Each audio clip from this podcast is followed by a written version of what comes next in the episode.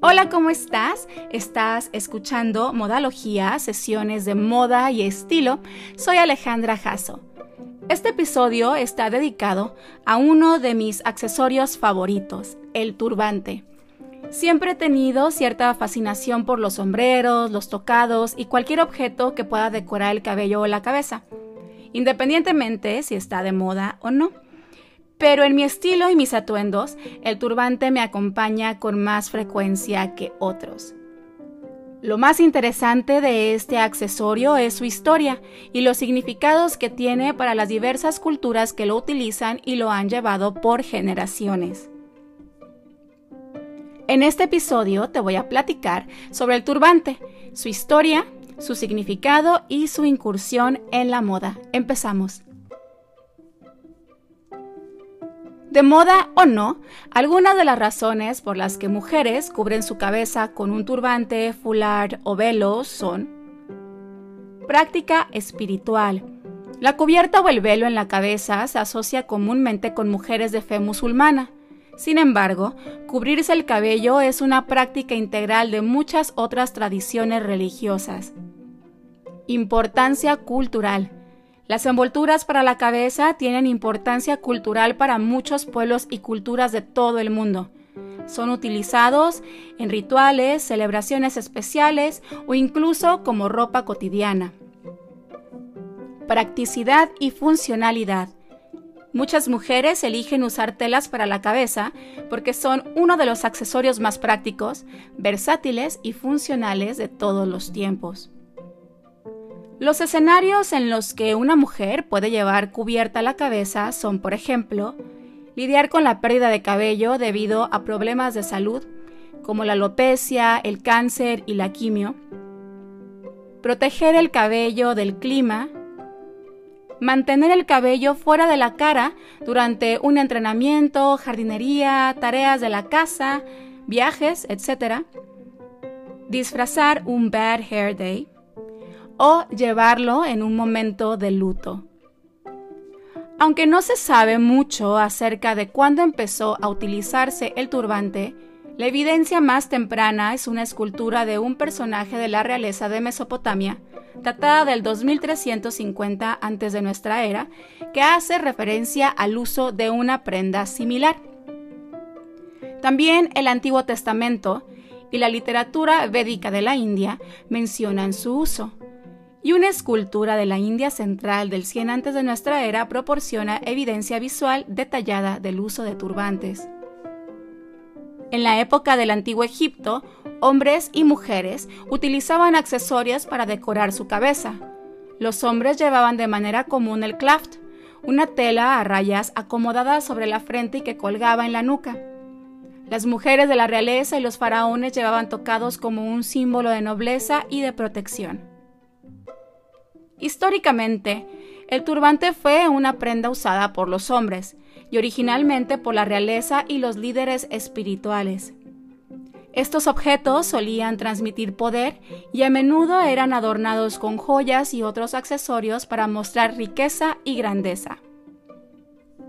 Sin embargo, también hay registros documentados que se remontan al imperio asirio del siglo XIII antes de nuestra era hoy en día Medio Oriente y África del Norte, donde las leyes requerían que las mujeres practicaran el velo, el cual se utilizó para marcar las diferencias entre la posición social de las mujeres y su estado civil.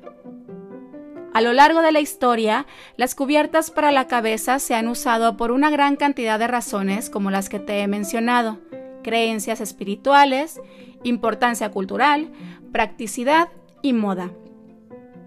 Hoy el territorio de turbantes, fuera del contexto de la moda, se extiende por el norte de África, Oriente Medio, India, el sudeste asiático y partes de Turquía. En la India, el turbante indica la casta y el lugar de donde procede la persona. Es muy utilizado en el norte y centro del país y es especialmente conocido por ser el complemento de los seguidores del sijismo, la religión de la India. Como parte de la cultura sikh, los hombres bautizados deben usar un turbante o dastar para cubrir su largo cabello manteniéndolo enrollado. Así, este accesorio adquiere un carácter religioso como símbolo de fe, coraje y honor. La forma y el tamaño del turbante están determinados por muchas condiciones. Los principales son el clima, el estado y la ocupación de una persona. Pueden ser desde simples tiras de tela hasta elaboradas obras maestras con joyas como signos de riqueza, poder y celebración. Los colores de turbantes también contribuyen a sus diferentes significados. Varían en las diferentes culturas y están llenos de connotaciones complejas y contextos emocionales. Se utilizan para transmitir humor, valores religiosos, costumbres y ocasiones ceremoniales. Los de la India son los más coloridos y variados representan afiliaciones culturales, religiosas y a veces de castas. El ocre, por ejemplo, es el color del santo. El azafrán denota caballerosidad y prosperidad. Los turbantes blancos, considerados por algunos musulmanes como el color más sagrado, se usan para el luto y los hombres mayores, mientras que el azul oscuro está reservado para una visita de condolencia. Entre los Sikh del norte de la India, los turbantes de algodón azul y blanco son esencialmente de naturaleza religiosa. En el Medio Oriente, los turbantes verdes se cree que son del color del paraíso y son usados por hombres que dicen descender del profeta Mahoma, al igual que el color negro, un color adoptado por los líderes islámicos más importantes. En África, las mujeres utilizan el turbante fular o gele lleno de colores vibrantes.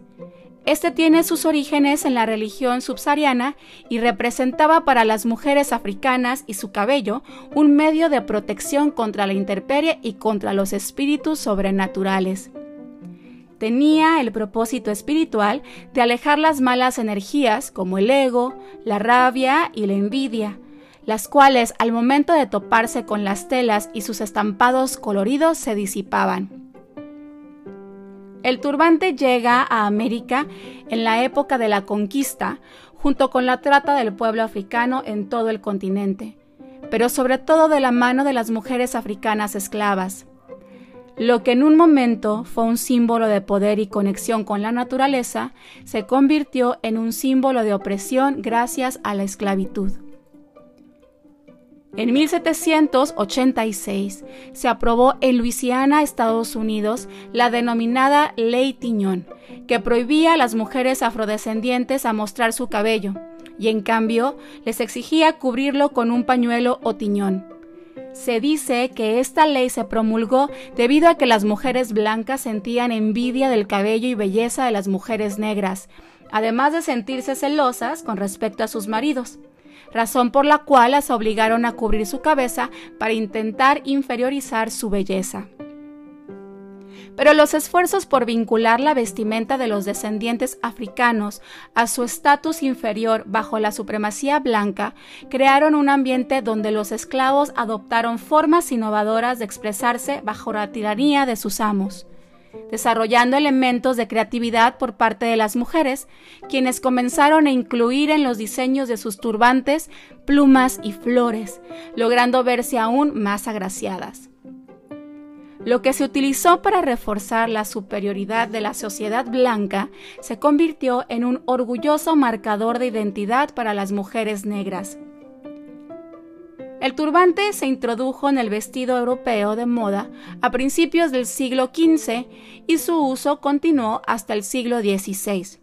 Se ha revivido muchas veces en la moda femenina desde entonces.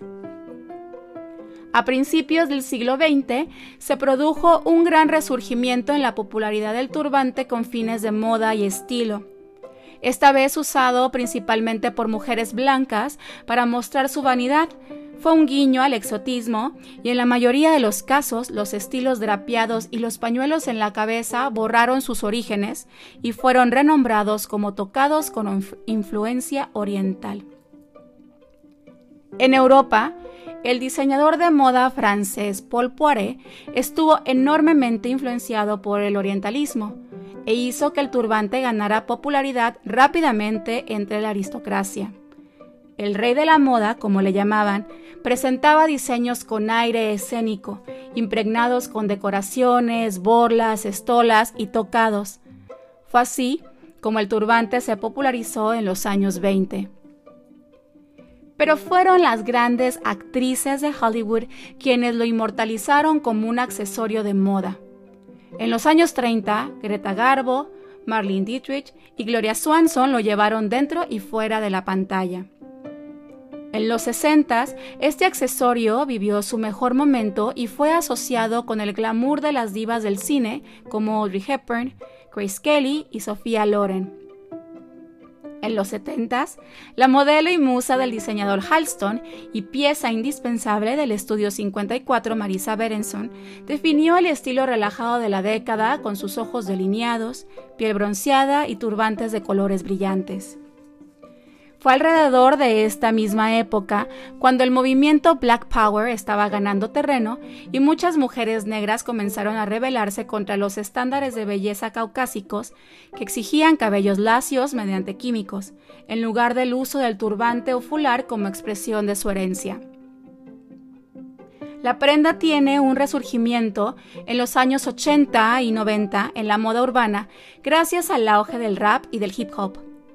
La cantante estadounidense de RB, Erika Badu, fue la abanderada del uso del turbante en los años 90, como un homenaje a sus raíces y siendo inspiración para la comunidad de afrodescendientes.